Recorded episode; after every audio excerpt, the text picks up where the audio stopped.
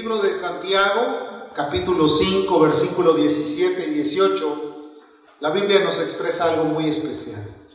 Nos habla acerca de un hombre, un hombre como tú y como yo, un hombre que tuvo una reacción gloriosa en el pueblo de Israel, un hombre que fue producto de admiración y que hasta la fecha muchos quisiéramos tener ese comportamiento que él tuvo en cuanto a lo glorioso de manifestar el amor de Dios. Nos habla de Elías. Elías quiere decir Jehová es salvación. Y dice el versículo 17 de Santiago 5, Elías era hombre sujeto a pasiones semejantes a las nuestras. Sabemos cada uno de nosotros que a veces somos muy apasionados, ¿sí o no? A veces nuestras pasiones están al rojo vivo. A veces tienen una fuerza que se quiere descontrolar. Y a veces esas pasiones tienen que ser dominadas por el Espíritu Santo. Pero sabiendo Elías que era un hombre sujeto a pasiones semejantes a las nuestras, dice, y oró fervientemente para que no lloviese. Entonces aquí rápidamente nos deja ver cuál es la causa con la que nosotros podemos detener nuestro apasionamiento. Orar fervientemente. Dice, Elías oró fervientemente para que no lloviese y no llovió sobre la tierra por tres años y seis meses. Y oró otra vez y el cielo dio, lluvia y la tierra produjo su fruto. ¿Cuántos dan gloria a Dios por eso? Muy importante, como seres humanos hemos pasado por momentos en los que nuestras pasiones a veces se quieren salir de control. Porque somos humanos, porque tenemos la destreza de relacionarnos con la gente. Y somos muy diferentes cada uno el uno del otro, ¿cierto o no es cierto? Muchos quisiéramos encajonar a la gente y decir, tiene que ser como yo, tiene que vivir como yo, tiene que vestir como yo, tiene que caminar como yo o tiene que pensar como yo, ¿no? La verdad es que tú eres extraño para los demás, así como los demás son extraños para ti. O sea, son raros, ¿no? Dices tú, pero ¿por qué no se adapta? A lo mejor los que no estamos adaptados somos. Entonces dice que era sujeto a pasiones como las nuestras semejantes, pero oró fervientemente. Entonces sabemos que en el caminar de nuestras vidas hay un remedio infalible para que nosotros podamos lograr lo que realmente necesitamos, tener éxito, tener o, lograr los objetivos, cumplir con los propósitos que tenemos y es la oración ferviente. Dentro de la vida de Elías hay un compendio de cosas maravillosas que podríamos explicar. Elías fue un hombre que hizo y realizó muchos milagros. Un hombre que aún inclusive hizo que la vida volviese al cuerpo de un pequeño. Elías era un hombre completamente fervoroso. No dice de dónde, no dice cuál era su papá ni cuál era su mamá, solamente dice que era de una región. Era tisbita, o sea, en una región que floreció en Galad, o sea, él desarrolló su ministerio en Galad. Muchos de nosotros no desarrollamos nuestras actividades en el centro de nuestro lugar de nacimiento. Hay muchos que empiezan a tener habilidades, pero lejos de donde nacieron. Elías también así, era de Tisbe, pero en Galad fue donde floreció gloriosamente. Porque ahí Dios lo empezó a usar, porque ahí Dios lo empezó a levantar. La vida de otro hombre llamado Abraham. ¿Cuántos recuerdan a Abraham? El padre de la fe. ¿Y por qué quiero mencionar a Abraham? Porque él nos va a dejar ver cosas que podemos rescatar de la vida de Abraham allá en la región de Babilonia, en Irak, lo que es ahora la región de Irak, Ur de los caldeos le llamaban. Abraham se distinguió por ser amigo de Dios. ¿Cuántos amigos de Dios hay aquí? Amigos, amigos, de esos que, hola, ¿cómo estás? Que tienen una relación estrecha, que pueden comunicarse y a la vez pueden recibir respuestas de Dios. Porque una cosa es, Señor, te suplico, te ruego, te, te pido, te, me urge. Y otra cosa es que tengas una relación de amistad que lo que le pides Él te lo da. Si no menos, dice, si no escatimó a su propio Hijo, ¿cómo no nos dará con Él todas las cosas? Nos llegó a dar todo lo que nosotros necesitamos, ¿cierto o no es cierto? Una relación de amistad. En ese entonces poca gente conocía a Dios. Y creo que mientras parece que el tiempo llega a lo máximo de la plenitud del conocimiento, poca gente está conociendo a Dios. Poca gente puede tener esa experiencia de decir, le conozco, se reveló a mi corazón, habló a mi vida, me enseñó, me visitó en la noche, me hizo caer en un sueño profundo y me reveló su palabra, habló conmigo, me despertó en la madrugada para tener una relación de plática, de amor con Él. Esa es una gran diferencia. Porque a lo mejor podemos decir como dijo Job, de oídas te había oído, Solamente escuchamos de Dios, oh, de Dios yo ya sé algo, de Dios ya he escuchado, yo oigo predicadores en la radio, yo escucho predicadores en la televisión, oigo de Dios, sí, una cosa es oír de Dios y otra cosa es conocerlo a Él. Abraham tenía un contacto maravilloso con Dios, de tal manera que Dios se revelaba a él y le decía, hey, hay que hacer esto. A Elías también se le reveló Dios y le dijo, hey, no tengas miedo, levántate, largo camino te resta.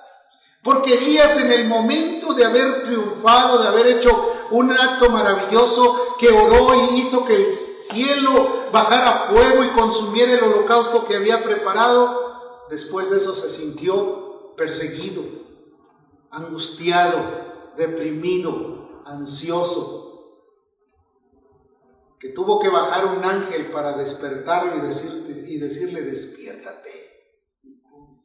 Y Elías respondió y le dijo, es que me buscan y solo yo he quedado. ¿Cuántas veces te sientes que eres el único que está padeciendo?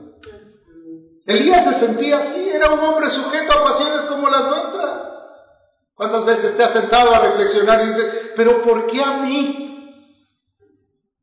Como si solamente tú fueras el que estás sufriendo. La Biblia dice que el padecimiento se ha hecho patente entre muchos hermanos. Y también Pablo dijo, en el pretorio se han hecho patentes muchos, muchos dolores. Entonces vemos que no somos solamente nosotros. Pero el Señor visitó a Elías para decirle, levántate, come y bebe, porque largo camino te resta. Esta mañana estamos aquí para comer, pero del pan de vida. Jesús dijo, yo soy el pan. El que comiere de este pan no volverá a tener hambre. Para beber, beber del agua de vida. El que bebiere de esta agua no volverá a tener sed. Que tú puedas conocerlo, comer de él, beber de él y poder tener una idea clara de lo que quieres hacer mañana. Amén. ¿Cuántos sabes que cada día el hombre tiene un, un afán diario? Hoy estamos aquí gozosos, alegres, hemos venido a reposar en los brazos del amado, hemos venido a escuchar su palabra, nos regocijamos de vernos y de consolidarnos como hermanos, como amigos, y de repente mañana tenemos que luchar una lucha personal solos.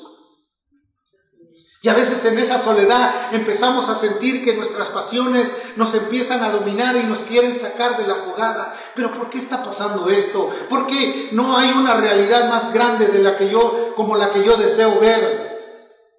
Porque todo lo que tú desees ver se va a conseguir a través de la ferviente oración. Amén. Elías oró fervientemente para que no lloviese.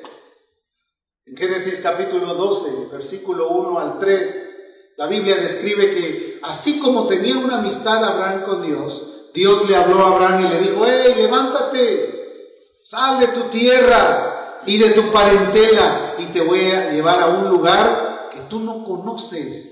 Pero sabes qué? Ahí te voy a bendecir. Te voy a bendecir, te voy a enseñar, te voy a, a hacer caminar en mi presencia y vas a saber que tú no estás solo en medio de la que tú no tienes por qué estar pensando que eres el único que padece, que tú no debes de estar considerando que en ti solamente se cumplen todos los padecimientos del mundo, porque aún no hemos resistido hasta la sangre luchando contra el pecado.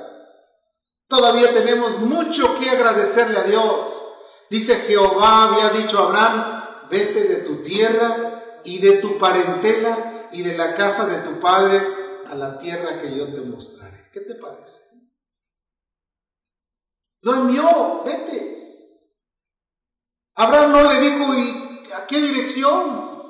Hoy es muy común, ¿no? Ve y búscame en tal lugar, dame tu ubicación y rápidamente encuentras dónde está. Y si no la encuentras porque no la conoces, tienes un aparatito que se llama el GPS o GPS y tú eh, lo pones en tu teléfono y conduces y te lleva hasta el lugar a donde te marcaron.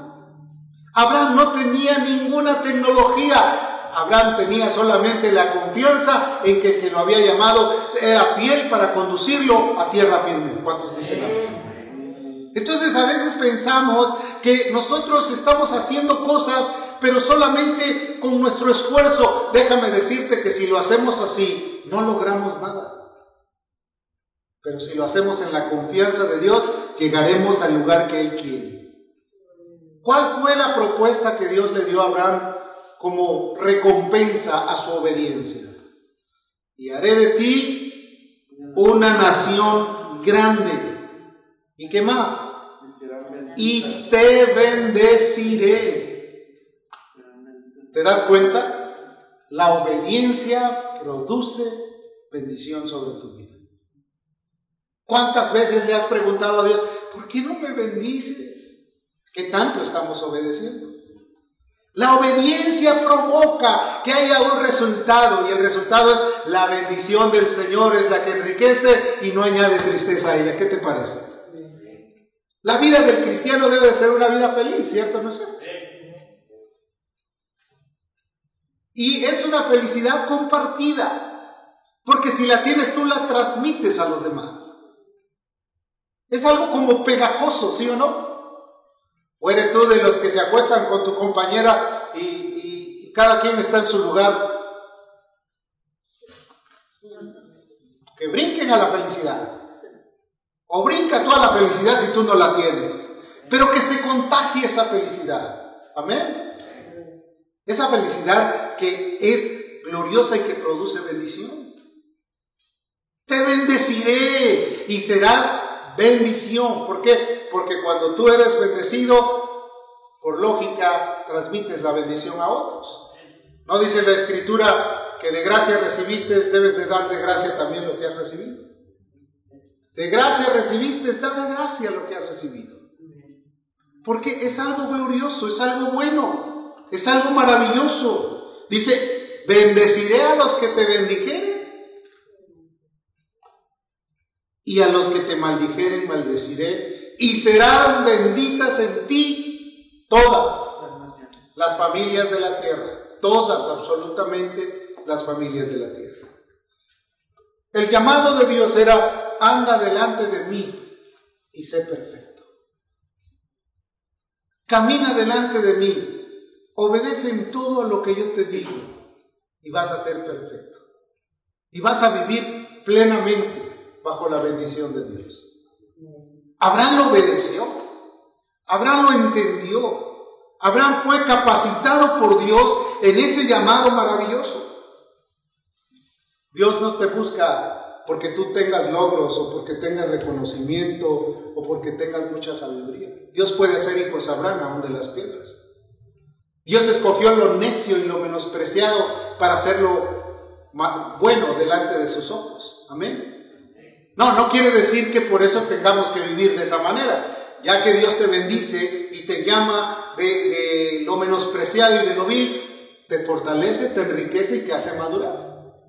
Algo que debemos de comprender es que debemos de estar madurando en la prueba, madurando en el tiempo de la angustia, madurando en el tiempo de la necesidad. Muchos en este momento dejaron caer su confianza porque no quisieron madurar en el tiempo de la prueba. Las pruebas de la fe producen paciencia. Acuérdate que mientras más somos probados, más nos purificamos. La prueba es como caer en el fuego, ¿cierto o no es cierto? Y el fuego que hace, purifica, purifica todo aquello que es deterioro, que aquello que no funciona. ¿Cómo hace la gente o el joyero para poder purificar un metal? Lo pone en una, en una copa de hierro y lo pone al fuego hasta que todo es purificado. Todo se purifica por fuego. Y el fuego significa la prueba. Este año que ha pasado, yo creo que muchas veces de ustedes han sido probadas. ¿Por qué? Porque perdieron muchas cosas. Porque perdieron el privilegio de reunirse con su familia, de reunirse en la iglesia. Muchos perdieron sus fuentes de trabajo. Otros perdieron su salud. Otros perdieron algún ser querido. Todos hemos pasado por pruebas. Pero esas pruebas deben de ser como un estímulo para madurarlos. No quiere decir que nos acostumbremos a ellas, sino que Dios las permite con un propósito, que después de eso salgamos purificados. Tengamos mejores elementos para vivir, para poder sobrevivir, para poder hacer renacer nuestras vidas delante de Dios. Amén. Dios nos llamó de una manera muy importante. La petición que Dios le hizo a Abraham le dijo, anda delante de mí. Entendamos esto. Ve lo que dice aquí el capítulo 17 de Génesis, el versículo número 1.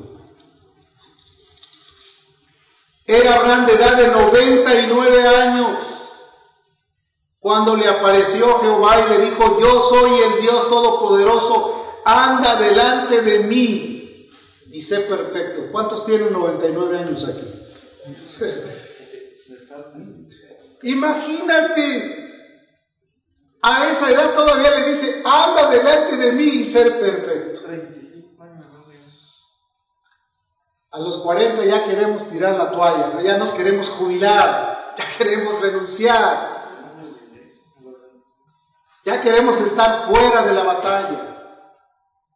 No, Abraham era un hombre que escuchó el llamado de Dios y aprendió que lo que Dios quería de él era ser perfecto. Anda delante de mí. Rescatemos aquí entonces algunas características de Abraham. En primer lugar, Abraham fue el que a través de su vida estableció lo que es el judaísmo. Desde ahí todos empezaron a decir, el padre Abraham, el padre Abraham, ¿cierto o no es cierto? el padre Abraham. Él fue el padre de la fe de todos ellos. Y también nosotros nos sentimos bendecidos por Dios. Porque somos hijos de Abraham a través de la fe. Amén. ¿Cuántos son hijos de Abraham? Gloria a Dios. Primera característica de Abraham, Dios no te pide mucho, que tengas una fe sencilla. A veces queremos decir, yo quiero la fe para hacer milagros, yo quiero la fe para hacer esto, yo quiero... No, que tengas una fe sencilla, que le creas a Él. A veces quieres hacer milagros y no le crees. No, sencillo, que tengas la confianza de que despertaste fue porque Dios tuvo de ti misericordia. Que pudiste lograr algo porque a Dios le plació en su misericordia. Que Dios te bendijo porque Dios tiene toda la intención de bendecir. Es lo único que Él desea, bendecir a su pueblo. ¿Y cuál es la respuesta del pueblo? Bendeciré a Jehová en todo tiempo, su alabanza estará de continuo en mi boca. Amén. Entonces, si Él nos bendice, ¿cuál es la, el resultado o la respuesta que nosotros debemos de tener? Bendecirle a Él. ¿Cuántos le alaban? A veces ya nosotros perdimos casi el, anhelo de la exaltación, de la alabanza, de la... yo recuerdo que eh, cuando alguien está impulsado por ese amor, lo que escucha, amén, obviamente que tenga que ver la dirección hacia Dios. Una fe sencilla. Puso su confianza en una permanencia en Dios. Elías era un hombre de fe. Abraham era un hombre de fe. Dios no quiere una fe exagerada. Que tú confíes en Él, que tú sepas que el que te llamó, el que te ha permitido vivir, el que está contigo, el que te quiere llevar a cruzar el Jordán, el que te quiere llevar hasta su presencia eterna, es el Dios Todopoderoso. Que te ha cuidado para que ninguna plaga toque tu morada. Que te ha guardado para que tu pie no tropiece en piedra. Que te ha dado lo que tú a veces ni has pedido. Porque cuántas ocasiones puedes decir, Señor, yo no esperaba tanto y tú me has bendecido. Ha sido tan bueno el Señor. Hasta aquí nos ha guardado, queridos. Abraham comprendía eso, porque su corazón estaba limpio. Una de las cosas que puede impedir que tu corazón esté en limpieza es la falta del perdón. Qué difícil es perdonar, ¿verdad? Alguna vez dije que es muy fácil pedir perdón, pero qué difícil es perdonar. El perdón es algo que te suelta para que tú puedas sentirte libre y hacer todo lo necesario. Hay gente que tiene años guardando algo o que dice, sí perdono todo, pero esto no lo puedo sacar. No, tiene que ser sacado. La vida de cada uno de nosotros ha pasado por diferentes circunstancias, adversidades en las cuales te hicieron sentir, esto me dolió mucho. ¿Cuántos han pasado por ahí? Esto me dolió mucho. Y mientras más lo recuerdes, más te duele, ¿sí o no? El corazón alegre constituye un buen remedio. Cuando tú dices, esto me estorba, esto no lo puedo seguir cargando, voy a poner todas mis cargas en las manos de Dios y me voy a olvidar de eso y voy a perdonar y voy a amar y voy a ser feliz. Una fe sencilla. Que sepas que Él vino desde el cielo a morir por tus pecados que Él vino a sufrir lo que tú no podías sufrir para rescatarte de la vana manera de vivir la cual heredaste de tu familia, por herencia la recibiste. Y no es porque fue transmitido a través de algún gen, sino por lo que has visto, por lo que ves, porque el hombre de continuo está haciendo algo que es un mal ejemplo para la vida de todos. Así que como cristiano ahora aprende que tu vida tiene que ser un mejor ejemplo para las generaciones venideras. Para que la gente sepa, este sí me está dando un buen ejemplo, este me ama, este me soporta, este me cuida, este me atiende, este hace algo mejor o esta señora hace algo mejor por mí. Porque no podemos seguir viviendo en el tren de vida que anteriormente teníamos. Segunda característica que tenía Abraham es que su obediencia era sin replicar. ¿Cuántos dicen amén? ¿Y a mí por qué? ¿No? ¿Y yo por qué? Hace esto. ¿Y yo por qué? A veces pensamos que cuando alguien nos pide algo, pues no tenemos por qué hacerlo. Y Dios a veces nos ha pedido muchas cosas. Y a veces no las recuerdan algunas otras personas. ¿Qué pide Dios de ti? Hacer justicia, misericordia y ser humilde ante Dios. ¿Qué más pide de ti? Hijo mío, dame tu corazón. Y nos pudiéramos a investigar en la Biblia cuántas cosas pide Dios de nosotros. Y todo está relacionado con el treno con el patrón de conducta en el cual vivimos. Si desempeñamos una actividad, sabemos que somos sujetos a autoridades. Y cada uno de ellos tiene su propia forma de expresarte qué es lo que tienes que hacer. ¿Sí o no?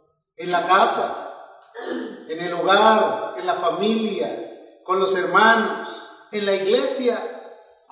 Todos somos sujetos estar bajo la disposición de un llamado o de una obediencia o de un mandamiento. Hebreos 11, versículo 8. ¿Está entendiendo? Elías tuvo que partir con Dios. Fue arrebatado. Dice el verso 8, por la fe Abraham, siendo llamado, obedeció para salir al lugar que le había de recibir como herencia y salió sin saber a dónde iba. ¿Qué pasa cuando quieres ir tú a, algún lugar y sale alguien? ¿A dónde vas? Ahora regreso, voy a tal lugar porque ya sabes cuál es el lugar, ¿sí o no? Pero si eres de edad mayor, no, no vayas sola, déjame te acompaño, no, déjame, yo voy solo. O por el cuidado, es que yo voy a la reunión, voy a la iglesia, pero ¿a qué vas a la iglesia? No vayas. Tú sabes a dónde ir. Abraham obedeció, iba a ir a un lugar sin saber a dónde ir. ¿Has llegado a hacer eso? Yo recuerdo que una vez hice un viaje sin conocer, de un país a otro, sin saber, y llegué al lugar a donde tenía que ir. En la época en donde no había GPS. Abraham fue conducido por el Espíritu Santo. Lo llevó hasta el lugar a donde estaba. Otra característica que había en Abraham es que había un fuerte desarraigo o desapego a las cosas materiales. Hay cosas que a veces nos esclavizan más que nos ayudan. O nos, nos esclavizan más y no nos ayudan como nosotros quisiéramos. ¿Cierto o no es cierto? Mientras más cosas tienes, más dependes de hacer limpieza de ellas, ¿sí o no? Tenemos que tener un desapego a las cosas. Tenemos que ser más minimalistas, ¿no? A veces no cabemos en nuestros lugarcitos. Porque tenemos de sobra algo que solamente lo estamos guardando. ¿Qué pasaría si al regresar te dieras cuenta cuántas cosas realmente te están sirviendo y cuántas cosas te están estorbando.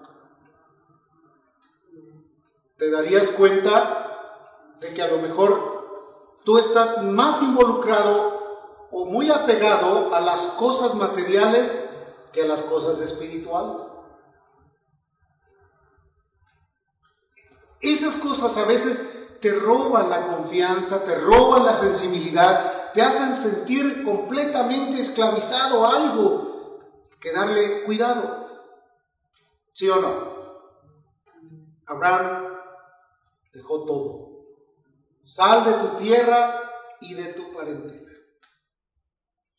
Y a veces todas esas cosas, el día que nos vamos de este mundo, se las dejamos a otros como tarea. ¿Y qué va a hacer toda esa gente? Pues no creas que van a decir, lo voy a guardar por, por, porque tiene un valor sentimental o tenía un valor sentimental de mi padre o de mi madre. Esto no sirve, es basura, tíralo. Y tú lo conservaste desde que eras niño. ¿Sí o no? Pero tus hijos, tus nietos van a... Esto tenía el abuelo aquí o la abuela. Esto no sirve, quítalo de aquí. Prácticamente es así. Tenemos que romper ese apego a las cosas materiales.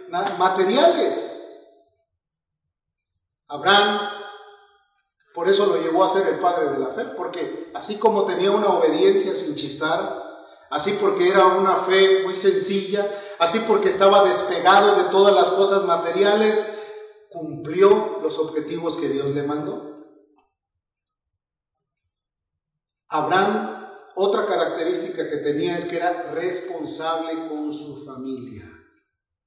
Ese es un punto muy importante. La pareja es cristiana, ambos y todos son cristianos, ya se olvidaron de orar juntos. Porque cada quien está en su lugarcito. Ya no hay comunión con los hijos. No, cada quien como han escuchado mucho, cada quien que se rasque como pueda. No, querido. Abraham, donde quiera que iba, establecía un altar de oración, un altar familiar. ¿Qué les decía? Hey, vengan, este es un día para orar juntos. ¿Qué les parece? Déjenme explicarles algo brevemente de lo que Dios quiere para nosotros.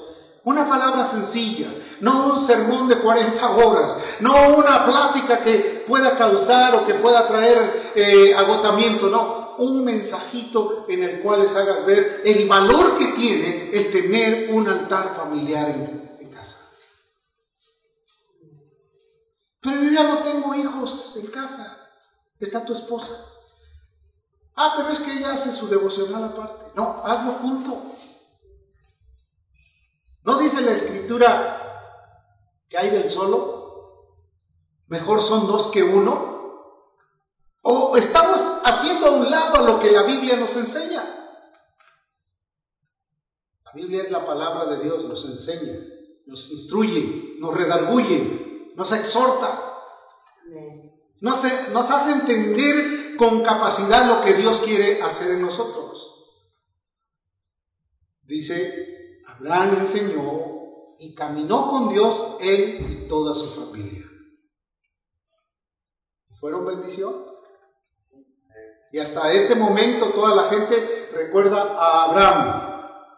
Los judíos dicen el padre Abraham. Los árabes dicen el padre Abraham. Las naciones cristianas dicen el padre Abraham. ¿Cierto o no es cierto? No hay nadie que se pueda salir de eso. Tanto los musulmanes lo reconocen como el padre de la fe.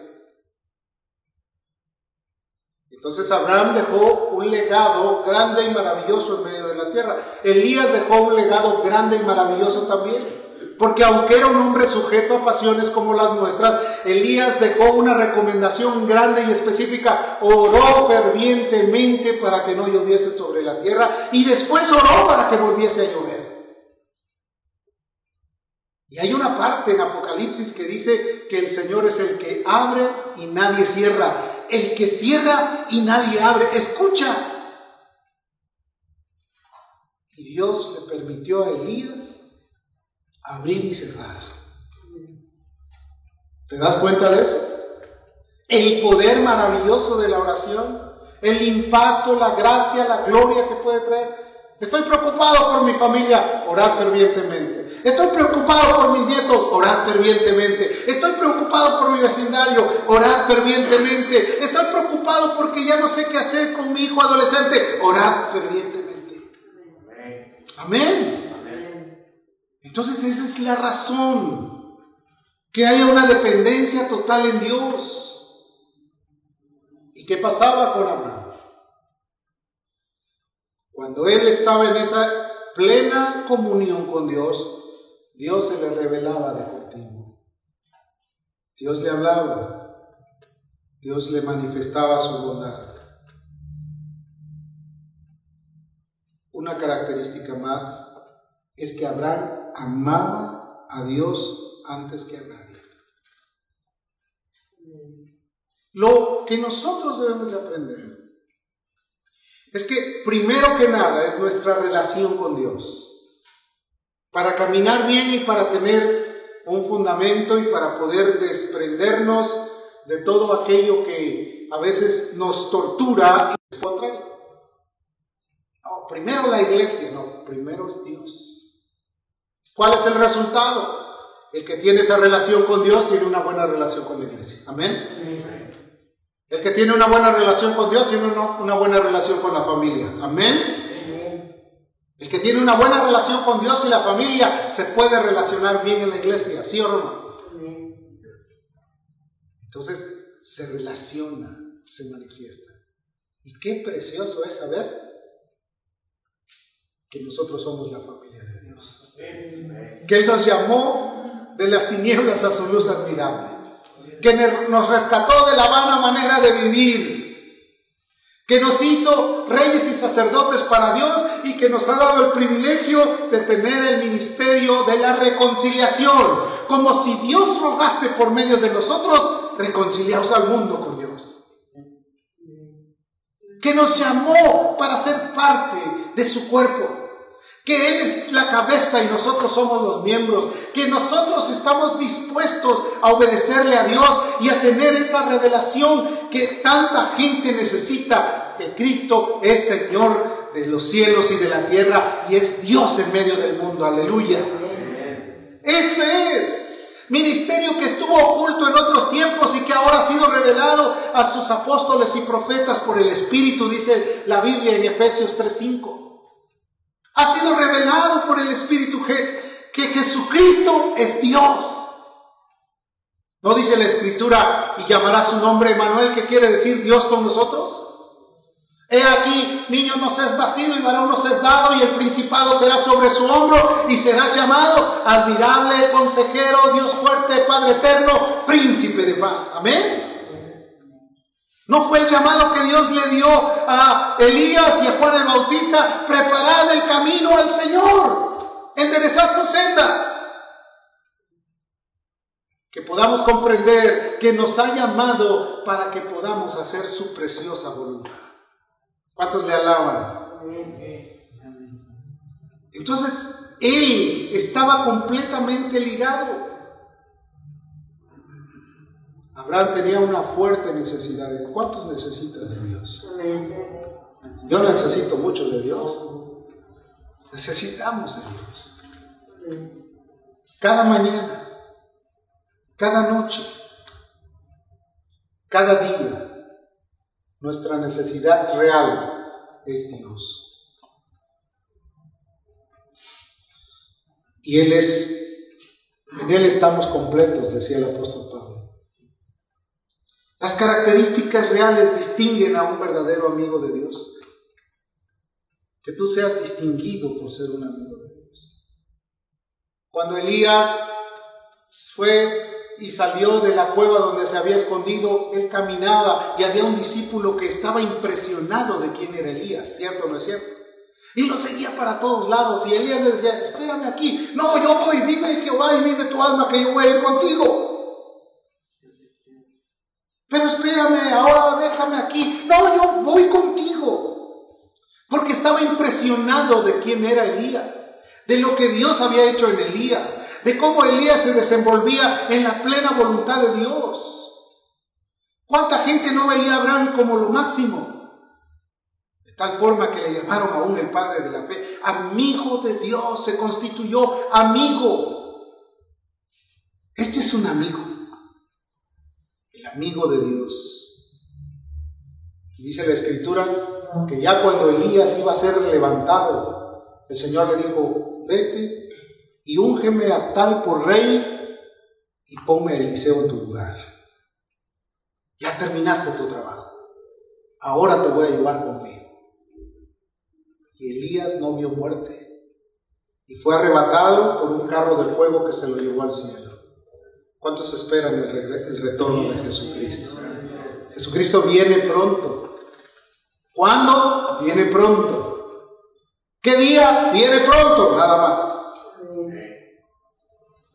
dice la escritura que lo vio partir en un carro de fuego. Llegaron por él. Dios envió por él. Y solamente Elías le dijo, pues ahí te dejo el manto. Cuando agarró Eliseo el manto, se sintió que ya no estaba Elías, fue y golpeó el Jordán y el Jordán se abrió en dos. ¿Qué te parece? Y después estuvo en la escuela de los profetas Eliseo y entonces estaban haciendo una comida y el Señor le dijo que esa comida estaba envenenada y él agarró y un hacha se cayó al, fondo del mar, al fondo del río. Un hacha era un pedazo de hierro. Y Elías tiró un pedazo de palo e hizo que el hacha flotara. ¿Qué te parece? Eliseo, perdón, hizo que el hacha flotara. Y a veces nosotros queremos utilizar ese palo del hacha, pero sin el hacha. Y dice la escritura que cuando no se aplica filo al hacha, el esfuerzo es mayor. Y por eso a veces nos esforzamos mucho y no vemos resultados. Afila tu hacha, prepara tu vida, vuélvete un amigo de Dios. Gózate y alégrate con el Dios Todopoderoso. Nos ha bendecido mucho. Hasta aquí nos ha ayudado Él en ser, ¿verdad? Y sabes una cosa, Su trabajo no ha terminado con nosotros. Todavía seguimos siendo como ese barro, ¿verdad? Que a veces no se deja moldear. Ponte de pie y pon tus manitas ahí en tu alma, en tu corazón, así dile, Señor, quiero ser tu amigo. Ayúdame. Quiero vivir para ti, quiero ser